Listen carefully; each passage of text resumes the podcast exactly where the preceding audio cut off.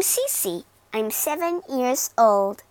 When the Monkey King angers the Emperor of Heaven, he is set to task by Buddha to determine whether he is to be punished or not. Will he pass or will he fail? Let's read along and find out.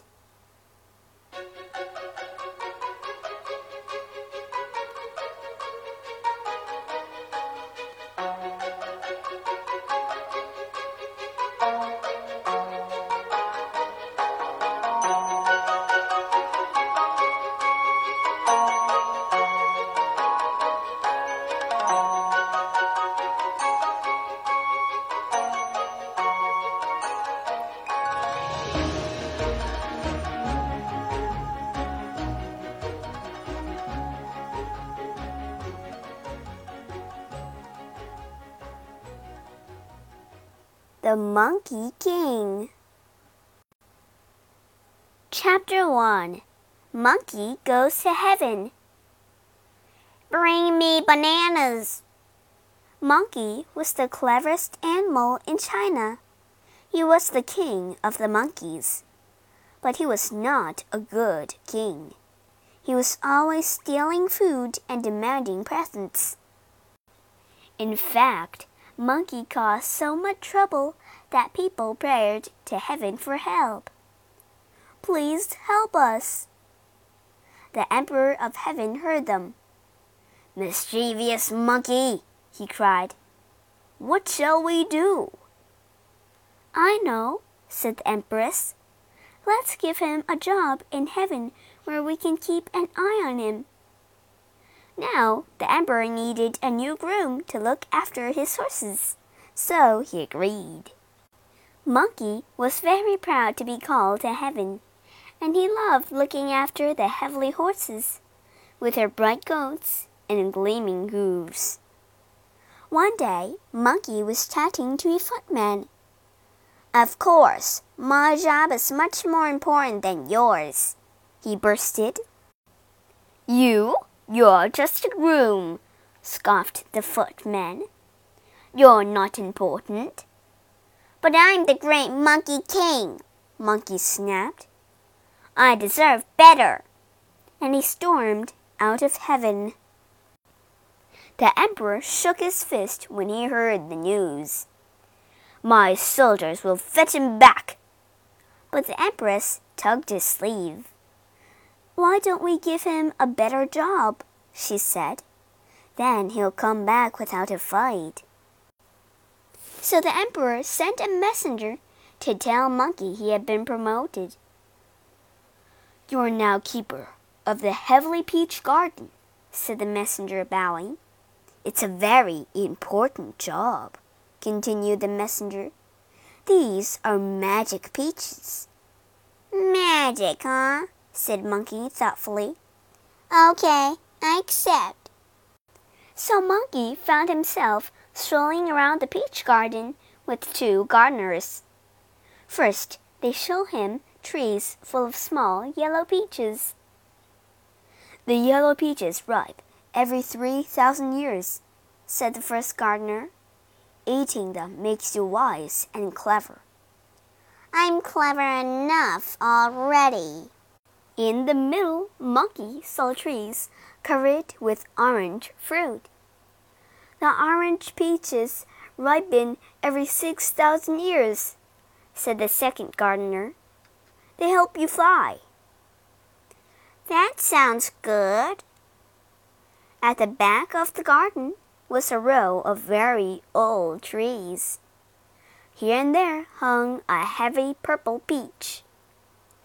The purple peaches take 9,000 years to ripen, said the gardeners. Eating one make you live forever. This is even better. Monkey was thrilled to be in charge of such important trees. He spent hours in the garden, bossing the gardeners around. One day he spotted a ripe purple peach high in the leaves. They won't miss just one, he told himself, and he climbed through the branches and gobbled it up. Mmm, delicious.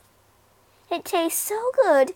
He did the same thing the next time he saw a ripe purple peach, and the next, and the next.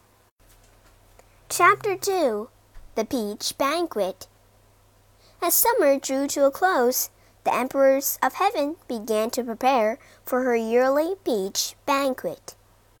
First, the empress sent invitations to all the most important gods. Then she told the cook to prepare his finest dishes. And lastly, she sent the heavenly fairies to pick the magic peaches. The fairies picked a few yellow and orange peaches, but on the oldest trees they found only broken twigs and torn leaves. After a long search, they spotted a single purple peach. The branch bent as they tugged at it, then snapped back with a loud twang. Ow! There was a yelp, and Monkey appeared, rubbing his nose. Hey! he shouted. That's my peach! The Empress needs it for her peach banquet, said the fairies politely. A banquet? Where's my invitation? screeched Monkey. How dare she leave me out? Furious Monkey cast a spell and froze the fairies to the spot. Then he stormed off to complain to the Empress. As Monkey passed the banquet hall, he saw servants laying out food spiced buns, sizzling meats, stirred fried vegetables, and steaming rice. Monkey sniffed the air hungrily. Hmm, it smells good. When no one was looking, he snatched a plate and ducked into a cupboard. Inside, rows of bottles lined the shelves. Monkey picked up one and read the label. Magic potion gives eternal life. He took a swig.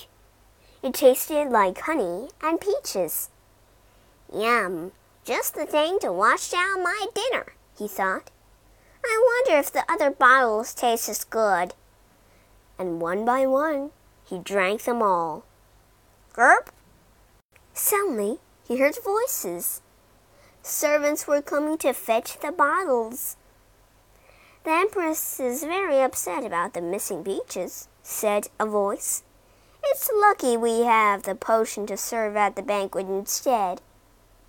Uh-oh, thought Monkey, looking at the empty bottles. Time to get out of here. Chapter 3 Buddha's Challenge The Empress sighed. The banquet is ruined, she said. It's all that monkey's fault thundered the Emperor. I'll send my soldiers after him. But Monkey was a good fighter, and the peaches and potions had made him impossible to kill. Every time a soldier knocked him down, he sprang up again unharmed. What shall we do? cried the soldiers. He's too strong. The emperor frowned and pulled his beard. Let's ask Buddha to help whispered the Empress. Buddha was the most powerful lord in heaven. He walked fearlessly into Monkey's last fight. Monkey spun around. What do you want? he snapped redly. I want you to behave yourself, said Buddha. You don't know the trouble you've caused. Why should I listen to you? retorted Monkey. I am the great Monkey King. I should be Emperor of Heaven. Buddha laughed. What makes you so special? I'm a great fighter. I'll live forever and I can leap thousands of miles in one go, Monkey said proudly. Smiling, Buddha stretched out his hand. If you can leap farther than my hand, I'll make you Emperor of Heaven, he said. But if you fail, you must accept your punishment. Buddha's hand looked no bigger than a lotus leaf. Easy, scoffed Monkey. Can you really make me emperor? Of course, Buddha replied. Can you leap this far? In answer, Monkey took a huge leap. He whizzed through the air and finally landed beside five tall pink pillars. The pillars at the end of the world, he chuckled. I've won, but I'd better leave my mark here in case Buddha tries to cheat. Monkey plucked a hair from his head and whispered a magic word. The hair turned into a brush. Quickly, he painted a message. Monkey was here. Before he left, he piddled on the pillars as well. When he got back, Buddha was standing on the same spot. Silly monkey, he said. You were in my hand all the time. You're wrong, replied Monkey. I got to the end of the world and I wrote my name on one of the pillars. Look at my hand, said Buddha sternly. Monkey looked. There, on Buddha's finger, was a familiar message. Monkey was here. And there was a funny smell. But, but that's impossible, Monkey whimpered. I wrote on the pillars. His voice trailed off. The pillars had looked like giant fingers. Time for a quick exit, he decided, getting ready for another leap. But Buddha was even quicker. At his command, thunder roared and rocks rained down, burying Monkey under a huge mountain. The rocks didn't harm Monkey. The peaches and potions had made him too strong, but he couldn't move either. And there you will stay, Buddha declared, until you're ready to mend your ways.